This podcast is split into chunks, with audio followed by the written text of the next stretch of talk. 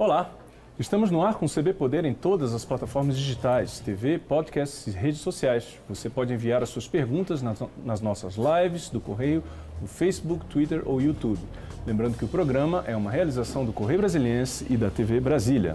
Eu sou Carlos Alexandre e aqui comigo nós recebemos Júlio Danilo Souza Ferreira, secretário de Segurança Pública do Distrito Federal. Boa tarde, secretário. Seja bem-vindo. Boa tarde, obrigado. Uma vez mais pela oportunidade de estar aqui conversando com vocês. Secretário, semana mais tranquila, né? Porque semana passada foi dureza, né? Foi um sufoco. Semana passada foi bem agitada, né? Semana está um pouco mais tranquila. Semana passada nós tivemos aí a Semana da Pátria, né? E diversas manifestações na nossa cidade, então ela esteve bem agitada, uhum. mas com um final feliz. Pois é, eu queria saber, primeiramente, qual é o balanço que se tem em relação à semana passada? Quais foram os pontos mais importantes que o senhor queria destacar em relação a isso?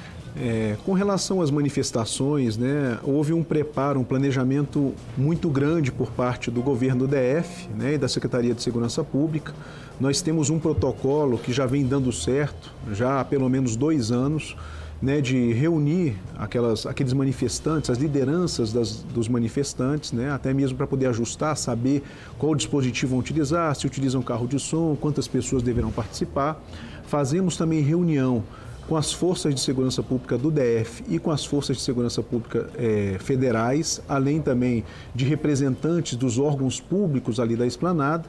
E aí acabamos montando um planejamento e uhum. configurando né, para que a gente tenha uma tranquilidade e possa garantir a segurança das pessoas que uhum. queiram se manifestar. Uhum. A gente sempre coloca, a principal preocupação nossa é o quê?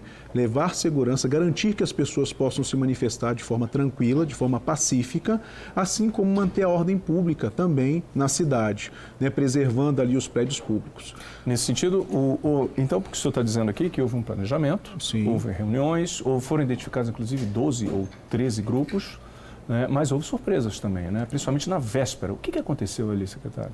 Isso. Como eu digo, todo planejamento ele é flexível, a gente vai amoldando o planejamento de acordo com as necessidades. Nós tínhamos identificados é, 13 grupos de direita, né, e três grupos de esquerda, porque tivemos também manifestação da esquerda é esse dia, é né, que ocorreu ali entre a Torre de TV e, o, e, a Funarte, que foi muito tranquila também, garantimos uhum. a segurança desse pessoal. Mas o que ocorreu de diferente né, é, é, nessa manifestação foi que na véspera, no dia 6, nós já nos programávamos ali para organizar a esplanada. Uhum. Havíamos feito ali um bloqueio na altura da, da, da, catedral ali e, outra, e outro bloqueio já próximo ali à rodoviária. E houve um furo desse bloqueio por um grupo que não era um desses 12 grupos e acabou entrando ali com veículos e algumas pessoas se aproveitaram e passaram também. Mas como nós tínhamos outro ponto de bloqueio mais abaixo, ali próximo ao Itamaraty, essas pessoas ali pararam, né, foram paradas. Uhum né? mas acabou fugindo do planejamento, uhum. porque a gente estava prevendo que as manifestações só ocorrendo no dia 7, não havia manifestação prevista para o dia 6. Uhum. E acabou que essas pessoas forçaram essa situação e ali se manifestaram. Uhum. Num primeiro momento, a gente conseguiu fazer com que eles parassem ali, né? reforçamos o policiamento, fechamos mais uma, restabelecemos a, a, a, vedação lá em cima, mas aí uhum. algumas pessoas já tinham ingressado, alguns veículos pela S1 também, ali pararam, acabaram permanecendo ali uhum. parado. Uhum. Mas durante essa, essa noite, né, essa madrugada, eu me desloquei para a esplanada nesse é. dia, uhum. né, tanto eu quanto o comandante da Polícia Militar. Ali permanecemos até o restabelecimento da, da ordem, né? Saí lá por volta das quatro da manhã uhum. e depois sete e meia da manhã já estávamos de volta no dia 7. Houve algum momento de, de tensão maior. Qual foi o momento mais tenso? Porque, evidentemente, o senhor está dizendo que, na medida que eles furaram o bloqueio, houve a surpresa. E, e aí é um outro ponto é, importante de se mencionar aqui, do ponto de vista de, de estratégia, como que a corporação deveria reagir e reagiu, e também a negociação, porque imagino que nesse momento passou-se a ter a necessidade de uma negociação e, eventualmente, até de uma resposta mais dura. Como é que isso foi tratado entre vocês ali? É, no primeiro momento era realmente parar para que as pessoas não progredissem ali, não descessem até a, a Praça dos Três Poderes, que estava fechada. Uhum. Até por um pedido dos órgãos federais, a gente estava preservando os, as sedes dos poderes. Né? Uhum. Haviam informações de que poderiam, de alguma forma, tentar algum tipo de invasão a um prédio de algum poder, então nós fizemos essa vedação. Uhum. E a primeira preocupação era o quê? Cessar aquele avanço. A gente cessou. Logo em seguida, uma preocupação que nós tínhamos também, porque tinham ingressado alguns veículos com pessoas que estavam lá. E a gente faz, ao máximo, a gente evita que veículos e pessoas estejam no mesmo local. Apesar de que depois pararam, ali ficaram, alguns utilizando a buzina, e havia alguns mais exaltados. E como não era nenhuma das lideranças que a gente tinha negociado, primeiro momento era tentar é um estabelecer. Fora, então, né? Grupo de fora, pessoas de Totalmente fora de Brasília. Inesperado, digamos inesperado. assim, ou não previsto, né? Inesperado. Na verdade, eram pessoas que não, não, nós não conhecíamos, que vieram de fora, chegaram à cidade naquele dia, né? vários caminhoneiros ali, uhum. algumas famílias, tinham crianças, tinham pessoas idosas, né? E que estavam ali se manifestando, alguns mais exaltados. Então, quando a gente pôde restabelecer ali, primeiro esse bloqueio, né? fechamos lá atrás, mas ninguém desceu também, né? e ficamos negociando até mais tarde. Havia previsão, como foi feito na manifestação anterior do, do, do agronegócio, do, de se colocar na esplanada estacionado do outro lado, parado, com blocos, alguns uhum. implementos agrícolas, que viriam alguns maquinários uhum, agrícolas. Uhum, né? Então, a gente estava se preparando para poder fazer isso à meia-noite do dia. Eles entrariam sem as pessoas estarem ainda, ficariam estacionados, mesmo porque, para que não deixássemos na cidade vários caminhões com máquinas é. espalhadas, eram diversos uhum. né, caminhões que vieram de fora. Mas assim que a gente restabeleceu a ordem, né, conseguimos identificar, reforçamos o policiamento, uhum. preservamos ali, garantimos a segurança na região da Praça dos Três Poderes né, e dos órgãos federais, é, a manifestação depois, já no dia seguinte, seguiu ali. Você falou que ficou até 4 da manhã de terça-feira, né? Da então, segunda-feira. Segunda é, na, tá quarta, certo, né? de segunda para uhum. terça-feira. Tá Quer certo. dizer, foi nesse momento que, que os senhores concluíram: olha, bom, a situação agora está sob controle? Seria nesse momento? É, nesse momento que a gente chegou e falou, está tudo sob controle, já tinha identificado, várias pessoas já tinham se recolhido também, algumas uhum. para poder dormir, outras que tinham voltado aí onde estavam instaladas, uhum. né? poucas pessoas permaneceram. A gente tinha restabelecido, colocado mais policiais, os policiais continuaram. Né? Na verdade, o comando ali, eu fui em casa para poder tomar um banho ali, né? Uhum. comer alguma coisa, que a gente só tinha só almoçado no dia anterior. Uhum né, que a gente estava desde o final da noite. Nesse dia, nós havíamos feito, eu havia feito um sobrevoo pela, pela cidade, pela manhã, né? Uhum. Depois reuni toda a, a, cúpula da segurança pública na secretaria. Tivemos reunião no período da tarde. E logo no início da noite, quando começou, a gente já retornou e ali é, já seguiu com essas negociações. Uhum. Uhum. Então, cheguei em casa para poder descansar rapidamente, comer alguma coisa, tomei um banho e retornar já no dia 7 a esplanada. Olha só. E ainda teve questões depois do 7 de setembro, né? Porque a esplanada ficou ocupada, os servidores reclamando, as pessoas dizendo, olha, tá, o trânsito está interditado. Como é que foi essa negociação, essa dinâmica? Alguns movimentos cadastraram manifestação até o dia 20, uhum. né? do dia 7 ao dia 20 não querendo dizer que a gente deveria manter o trânsito fechado e as pessoas ali. Manifestação, as pessoas podem se manifestar. Né? Eu costumo dizer, e o próprio governador Ibanês fala, né? Brasília é o palco das manifestações, é um uhum. local aberto, né? democrático. A esplanada foi feita para isso. E é a capital de todos os brasileiros. Aqui a gente quer receber as pessoas, mas precisamos garantir o funcionamento dos órgãos públicos, o funcionamento da cidade. Né? E não é permitido que as pessoas se instalem ao longo da. Não é permitido que ali montem barracas, montem estruturas, a não ser com autorização da administração de Brasília, e que não era o caso. Uhum. Mas há várias pessoas que chegaram de fora, ali chegaram, se colocaram, uhum. e depois foi um processo. A partir do dia 8 já a gente já começou a negociação da retirada uhum. desses veículos, uhum. diversos veículos, né, uhum. diversos caminhões, e dessas pessoas também. Uhum. Né, haviam diversos grupos, havia inclusive até uma estrutura montada para fornecimento de alimentação para esse pessoal que também foi desmobilizado Uhum. E esse processo começou no dia 8. Certo. Né? No dia 9, dia 8 a gente passou o dia todo negociando, do dia 8 para o dia 9 a gente foi estabelecido um gabinete de crise na secretaria, passamos a madrugada lá Olha também, só. ficamos até às 6 da manhã, né? É onde a gente começou a identificar realmente quem eram os, os veículos, fizemos a abordagem desses veículos para que Ou deixassem seja, havia uma resistência, então. Havia uma, uma resistência inicial porque eles queriam continuar se manifestando. Sim. Havia a intenção de entregar um documento ao Senado, né? depois aí uma negociação que fosse entregue ao Planalto, uhum. né? Mas a gente falou, ó, o, o, que é posto, né, o que foi acordado, que a manifestação era dia 7, então a gente tem que começar a desocupar.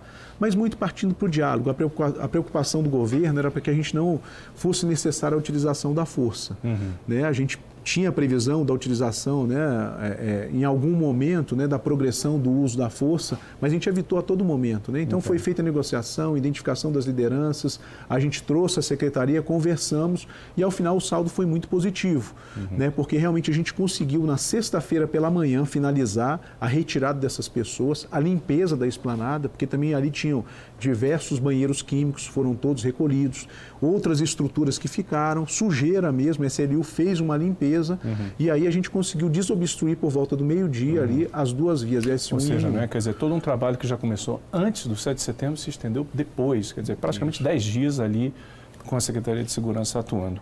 Eu, agora, como o senhor mencionou, é uma questão importante porque os, os protestos não vão parar, né? Eles continuam Sim. a favor, contra, seja qual for a motivação.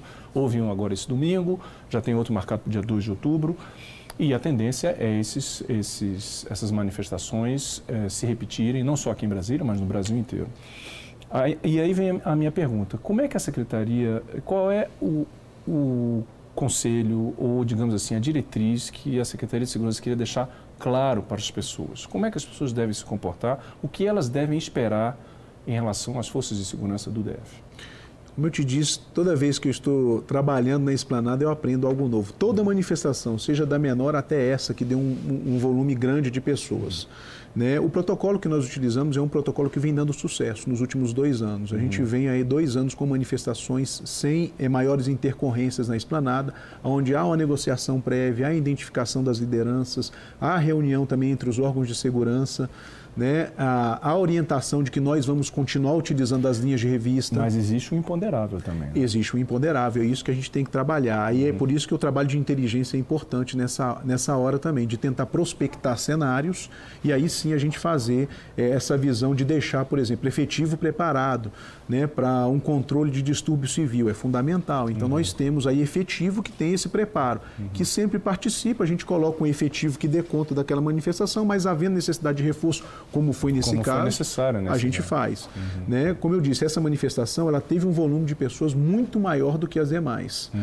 Né? Algo em torno, até passou um pouco daquilo que a gente previa que poderia ter. Uhum. Várias pessoas que chegaram de fora, pessoas que vieram e não faziam parte dessas lideranças também, ou desses grupos uhum. que ali se manifestaram.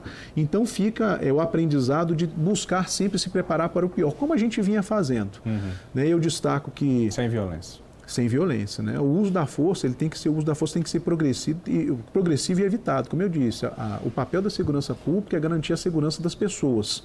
Né? Agora, o manifestante também ele tem que saber que é o dever dele de se manifestar de forma pacífica. Uhum. Tanto que não é permitido é, que se leve armas, não é permitido que se leve nenhum tipo de objeto que possa ofender ali né, a integridade da outra pessoa. Pedra, né? Pois é. Uhum. E é por isso que a gente faz a limpeza também. A gente uhum. tem essa parte. O SLU faz parte da nossa estratégia de uhum. planejamento. Na véspera, a gente faz ali uma limpeza geral, até mesmo, por exemplo, containers que estejam localizados. A gente faz a retirada desses containers. Né? Resto de obra, que pode ser pedra, tijolo, pedaço de madeira. Tudo pode se transformar em, em uma, uma, arma, eventualmente. Em uma uhum, arma. Uhum. Né? Então é feito.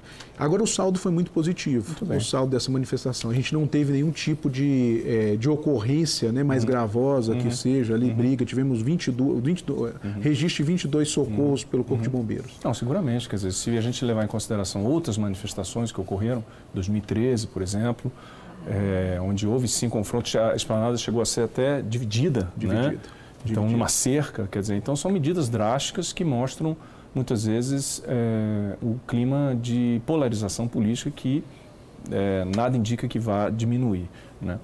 Muito bem, então eu queria mudar um pouco de assunto. Né? Eu acho que a questão da 7 de setembro a gente já tratou bastante. Eu queria falar sobre um ponto também que tem a ver não só com a esplanada dos ministérios, mas com o Distrito Federal como um todo que é a questão da segurança pública. Sim. E os senhores têm alguns números positivos, né, para mostrar. Inclusive, foi publicado no Correio. Isso, foi publicado, foi publicado ontem, né? A gente segue aí tendo excelentes números, né, excelentes índices na área de segurança. Então, nos primeiros meses, oito meses é, desse ano, nós tivemos aí uma redução, seguimos reduzindo o índice de crimes violentos letais intencionais, que entra homicídio, latrocínio, é, feminicídio e lesão corporal seguido de morte. A gente teve uma uhum. redução de quase 15% nos primeiros oito meses. E dos crimes contra o patrimônio, entra, onde entra roubo, furto, roubo em coletivo, né? Uhum. é, que também apresentou uma redução significativa de quase 17%. Olha só. Então, isso nos primeiros oito meses, é Oito meses, né? Oito Ou meses. seja, de janeiro a agosto Uhum. a gente vem. Sendo que 2019 e 2020 já foram anos também excepcionais com relação aos nossos índices de criminalidade. Né? Uhum. Houve uma redução muito grande em 2019 né, nos números de homicídio. Da mesma forma, se seguiu essa situação em 2020. Uhum. Nós até brincávamos, nós acabamos sendo reféns dos próprios números. Né? As nossas metas elas são bem ousadas. cada vez mais alto. Fica cada né? vez Hum. mais alto. Uhum. Mas as forças de segurança, aqui destaco, né, atuação Polícia Civil, Polícia Militar, Corpo de Bombeiro, Detran e de outras agências É, que esse é um ponto, quer dizer, uma, o a redução da criminalidade, ela não, ela não ocorre apenas por um é, por uma razão, né? Quer dizer, muito se fala em quando se aborda a questão de segurança pública, fala-se muito em te- uso de tecnologia, é, em presença de, das forças de segurança. É, qual seria o ponto que o senhor queria destacar, que você acha melhor destacar sobre esse? Por que que você atingi- atingiu esse resultado? É, nós temos um programa é, sério que se chama DF Mais Seguro e que tem diversos projetos né, é, nesse, nesse programa. Então a gente atua com a inteligência de forma é, bem incisiva, também fa- fazemos as análises dos índices de criminalidade e dos focos das manchas criminais e a gente passa a atuar de forma regionalizada. Então nós temos operações é, específicas em cada região, nós temos mecanismos, nós temos comitês nas áreas de segurança né, que dividimos o DF em 20 áreas de segurança, e esses comitês eles se reúnem mensalmente para discutir as manchas criminais. Então vamos pegar um exemplo. O senhor, vamos mencionar ah, o roubo a coletivo. Como é que é feito? O que, que acontece nesse caso? É, a gente sempre faz o estudo desses números relativos ao, ao mês anterior, né? A gente vê as áreas onde realmente houve aí o distúrbio de algum tipo criminal e aquele grupo local se reúne. Quem é o grupo local que eu falo? É o representante regional da Polícia Militar, da Polícia Civil, do Corpo de Bombeiro, do Detran e discutem os números da região. Quando se verifica de um mês para o outro que houve um salto em roubo coletivo e a gente consegue ter o local, a localidade, de acordo com o registro que foi feito né, na delegacia de polícia, o registro daquela ocorrência, né, a gente passa a atuar para tentar identificar. Por exemplo, roubo em coletivo, às vezes é um trecho.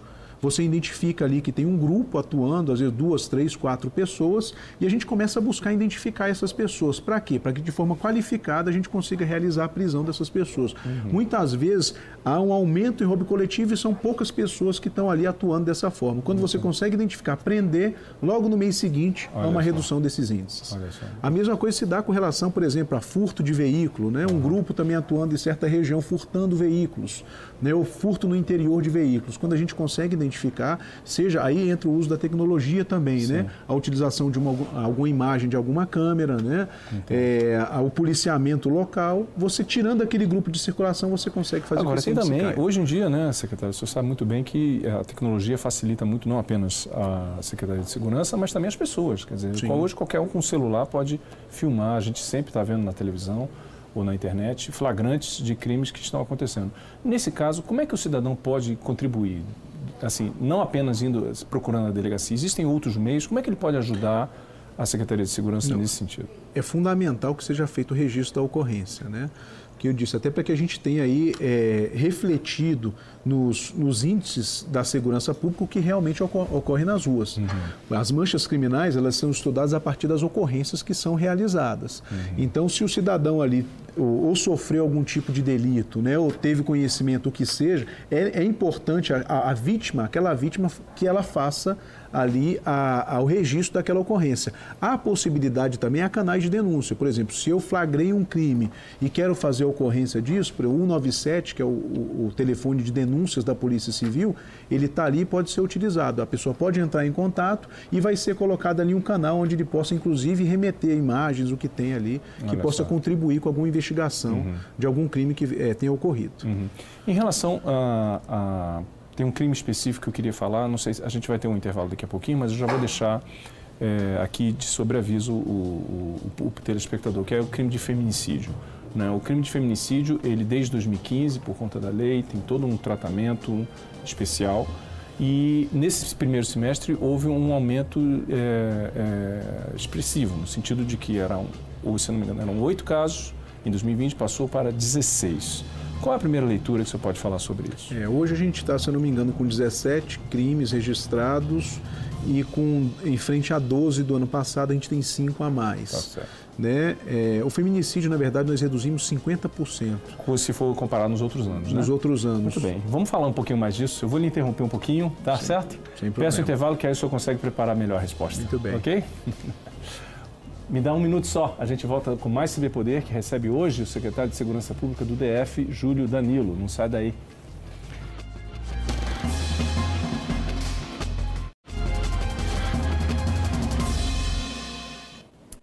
E a gente volta agora com o segundo bloco do CB Poder. Hoje nós recebemos o secretário de Segurança Pública, Júlio Danilo. Secretário, nós estávamos falando no bloco anterior sobre feminicídio. Houve um aumento nesse primeiro semestre, mas se nós pegarmos o histórico dos anos anteriores, vem tendo uma queda expressiva. Explica pra gente esse fenômeno. Sim. É, como eu vinha dizendo, ano passado a gente teve uma redução muito grande dos números de feminicídio aqui no DF. Enquanto no Brasil todo houve um aumento no número de feminicídios, até em decorrência, se coloca, que pode ter relação da pandemia ou não, no aqui em Brasília a gente teve a redução de quase 50% desses números de feminicídio. Né? É, ou seja, os nossos números já são muito apertados. Esse ano a gente realmente, hoje, em números é, absolutos, a gente tem um número maior.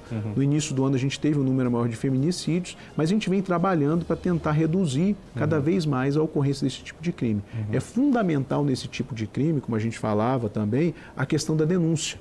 Inclusive, nós temos um projeto no âmbito do, pro- do programa Mulher Mais Segura, do Meta a Colher. É fundamental de que seja o parente, de que seja um vizinho, se vê alguém, alguma mulher sofrendo de violência doméstica, que denuncie. Né, que busque que essa informação chegue às forças de segurança seja, e a gente possa atuar. Rompa o silêncio, né? Rompa o Porque o silêncio. silêncio, o silêncio ajuda o agressor. ajuda o agressor. E grande parte, e aí também eu comentava isso contigo, um percentual elevado, mais de 70%, nos casos de feminicídio, quando a gente vai verificar, não havia registro anterior de ocorrência. Ou seja, aquela vítima não teve chance de que pudesse ter a intervenção do Estado. Às vezes ela vinha sofrendo já com a violência há um bom período, né? Ninguém pôde intervir, que seja afastar o agressor do lar, tratar esse casal, tratar o agressor e acabou ocorrendo feminicídio. E aí, mais uma vez, a gente chega a essa conclusão.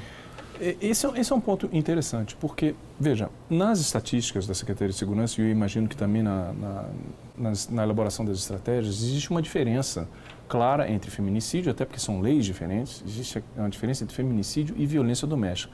O senhor está fazendo esse, esse eh, link, digamos assim, entre, entre não haver uma ocorrência anterior e, aí quando e acontece o feminicídio.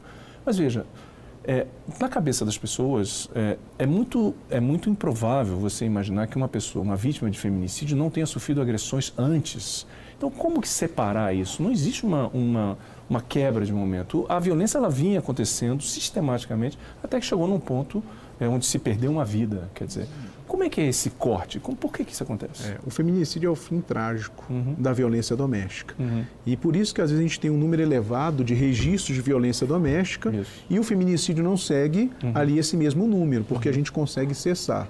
Seja ali afastando o agressor do lar, protegendo a mulher e tratando também. Né? Não necessariamente uma violência doméstica que se inicie tem que acabar com o fim do relacionamento. Existem trabalhos que são desenvolvidos não só pela segurança pública, também quanto pelo Poder Judiciário, eh, de tratamento, de acompanhamento né, eh, psicossocial das, dessas mulheres e desses agre- agressores também. Por exemplo, na Secretaria de Segurança Pública, nós temos um grupo reflexivo voltado a agentes da segurança que se envolvem em violência doméstica. Então, se a gente tem o registro de um, de um agente da segurança pública, um operador da segurança pública, que de alguma forma eh, cometeu algum tipo de violência contra a, a sua convivente, né, ele é submetido a esse grupo, ele é encaminhado pela força de segurança e a gente tem esse grupo reflexivo que a gente vai tratar esse Certo. autor. né? E assim também existem outras, outros grupos que assim o fazem. O Tribunal de Justiça também tem aí nas varas da mulher que acabam, porque nem sempre a solução é acabar com o relacionamento. Né? O ideal é cessar aquela, aquela violência doméstica já no início. Então. Né? E preservando, por quê? Porque as pessoas convivem, as pessoas têm filhos, as pessoas têm uma história. E muitas vezes o que a gente vê é que uma mulher vítima de de violência doméstica, ela acaba retornando ao lar ou retornando ao seu parceiro. Uhum. E é fundamental que a gente possa dar oportunidade que eles vivam aí bem. Eu estava é, olhando os relatórios da Secretaria de Segurança Pública envolvendo esses crimes, feminicídio e violência doméstica. E algumas coisas me chamaram a atenção, eu queria esclarecer, gostaria de esclarecer aqui nessa nossa conversa. Me parece que tem uma mudança de perfil entre os autores de, de violência doméstica e os de feminicídio. Eu estava vendo que, no caso de, de violência doméstica, os autores, a maioria deles, eles têm entre 18 e 30 anos, um 33%, ao passo que os de 31 a 40 anos respondem a 30%.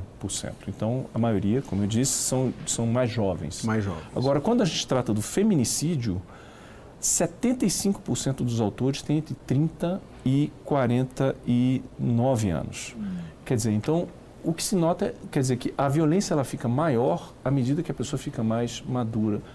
Vocês chegaram a, a, a, a alguma conclusão a partir desses dados ou não dá ainda para se ter uma, uma Essa é uma conclusão que poderia se tirar desses estudos. Uhum. E aí algo que você destaca realmente que possibilita é, o trabalho que é feito. Todos esses números aí, está puxando, eles estão disponíveis são hoje para toda a população, é, no painel públicos. da Secretaria de Segurança uhum. Pública, mas há um trabalho por trás disso. Claro. Nós temos uma Câmara Técnica de Monitoramento de Feminicídios e Homicídios, uhum. onde a gente catalogou todos os crimes de feminicídio que ocorreram no DF de 2015 quando se criou o tipo penal de feminicídio, até os dias atuais. Uhum. E aí, com todas essas características: idade dos autores, idade das profissão. vítimas, profissão, o é, método utilizado para o feminicídio, tipo da arma Exato. utilizado, horário. Se, se, eles moravam juntos ou não, né? Se, se, consumiu droga ou não, se morava junto ou não, se tinha filho ou não tinha filho. E isso possibilita que uma série de conclusões e estudos sejam realizados por conta disso. Então, esses dados estão disponíveis à comunidade, à comunidade acadêmica também, que desenvolve uhum. estudos, ao Judiciário, ao Ministério Público, uhum. e algumas políticas públicas foram desenvolvidas nesse sentido uhum. aí. Né? A gente vê que grande parte das mulheres, às vezes, que são vítimas de violência doméstica, dependem economicamente do marido. É então, a Secretaria da Mulher do, do governo do, do, DF desenvolveu uma política pública voltada a isso. Muitas vezes a mulher, sem ter como deixar o lar, acabava permanecendo, sofrendo Exato. violência Exato. e ali a gente acabava tendo um feminicídio. Então, a gente começou a trabalhar na questão das casas-abrigo né, a Casa da Mulher Brasileira, uhum. que foi restabelecida, e a possibilidade de acolher essas mulheres aqui, ou uhum. políticas públicas do uhum. governo uhum. a partir dos dados. E tem um outro ponto importante também que o senhor mencionou, é, relativo à campanha Meta Colher, né, a iniciativa, porque, segundo esses relatórios aqui, a maioria, falando especificamente de violência doméstica e não mais de feminicídio, mas de violência doméstica, a maioria das agressões são psicológicas né? e não físicas. As físicas vêm em segundo lugar. Então é, é, é, curioso, as pessoas muitas vezes fazem a ideia de que a violência doméstica ela só ocorre quando vai às vias de fato. Quando não, né? ela é muito anterior a isso. Né? Ela é anterior. E o ideal é que se atue antes que se evolua para uma agressão física e depois até para um feminicídio. E isso que é interessante que se identifique, uhum. né? Que pode ser, é, ela é verbalizada, né? Você acaba ali diminuindo a pessoa, agredindo a pessoa, xingando aquela pessoa. Uhum. Muitas vezes também o que seja até é, com algum tipo de empurrão ou com algum tipo de isolamento, uhum. que seja isolamento social, uhum. algum tipo de restrição também de acesso, seja a parentes, uhum. seja a sair de casa, ou seja, a violência ela tem diversas facetas e ela tende a evoluir. Começa dessa forma, aí pode evoluir para uma agressão física, num caso de uma reação, e acabar tendo aí realmente um fim trágico, como a gente disse, o uhum. feminicídio. Por isso que é fundamental que seja feita aí a, o registro dessa ocorrência, uhum. ou por parte da mulher, ou por parte de um parente, de um amigo, do que seja um vizinho. Eu acho, eu vou pedir aqui para então para o nosso telespectador olhar, porque nós temos aqui o painel que foi mencionado pelo secretário, é, mostrando de, em detalhes a questão do feminicídio, como o secretário salientou, são dados públicos, estão aí à disposição, seja para o público em geral, seja para acadêmicos também, porque mostra tem por região administrativa, tem, eu acho que são dados in, super importantes para qualquer são interativos, um né, Exato. A pessoa pode aí manipular o dado, né, assim, na verdade fazer pesquisas, Exatamente. né, esse painel ele e, é... ela, e, e isso ajuda, é uma ferramenta muito útil para as pessoas entenderem como é que funciona a dinâmica de uma desse problema. Olha aí, ó, tem análise das circunstâncias, o meio empregado, a gente tem ali, é o Olha tipo lá, de arma que o, foi empregado. O uso de arma branca, é na maioria, mais de 60% do uso. Arma de fogo também.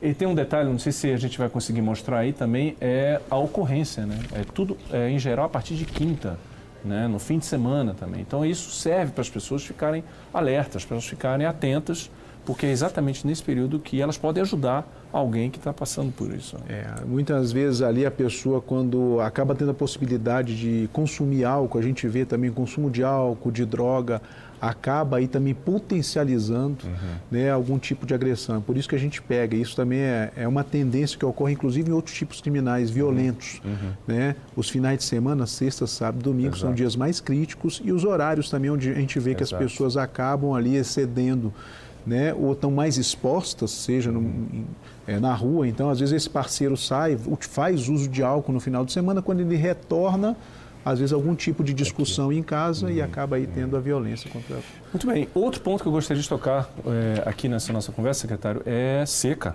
Né? Porque, pelo amor de Deus, ninguém aguenta mais esse calor é. e essa seca. Só que, do ponto de vista de segurança pública, também tem desafios aí, principalmente em relação ao, aos incêndios.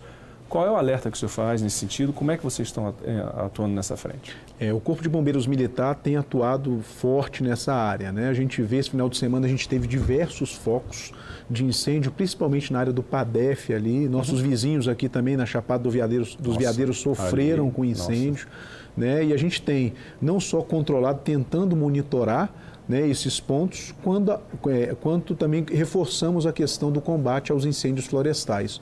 Uhum. Hoje em Brasília, até participei pela manhã, a gente está iniciando aí, ó, o Ministério da Justiça está realizando um seminário internacional né, de enfrentamento uhum. a incêndios florestais. A gente tem representantes aqui de todos os estados do Brasil discutindo porque esse período de seca acaba atingindo o Brasil como um todo. Então, Exato. esse período a gente sofre muito, não só o DF, Acredito que aqui bastante também, porque a gente já vem no período de seca, aí já desde o mês de julho, agosto, setembro. Aproximadamente 100 dias já, né? 100 hum. dias, né? Teve uma chuva, mas a gente vê que não amenizou. Foi um é, pingo.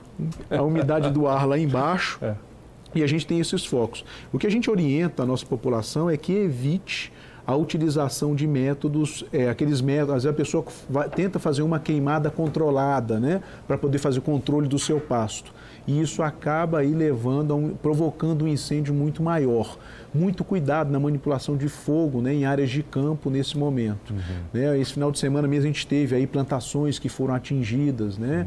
Uhum. O fogo chegou próximo a residências, pessoas que ficaram aí é, é, assustadas também uhum. com os incêndios. A gente uhum. vem fazendo o combate, mas é uhum. fundamental que as pessoas também aí colaborem com isso. Uhum. Quer dizer, então de um lado, do ponto de vista é, da, da produção agrícola, você tem toda a orientação para quem tem uma uma terra e quer se proteger dos efeitos da seca, mas ao mesmo tempo também por conta do crescimento das cidades, quer dizer, vão ficando próximas dessas áreas, também é um, é um, é um fator de risco. É um também. fator de risco. A gente teve aí alguns chamados durante o final de semana de pessoas assustadas porque às vezes ali um foco de incêndio chegando próximo às suas residências. É. Bom, secretário, então trabalho é que não falta, né? Não Pelo falta. que eu estou vendo, né? Tá bem agitado. 7 de setembro, violência cotidiana que está aí, que a gente sempre tem que prestar atenção, e tem os, os incêndios também. Então não falta trabalho, né? É, mas é o positivo que, graças a Deus e às forças de segurança, a atuação dos nossos homens e mulheres de segurança pública vem dando resultado e resultado positivo. Muito bem, que continue assim.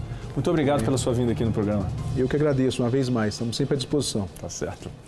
Se poder ficar por aqui hoje, muito obrigado pela sua companhia, até a próxima e tchau!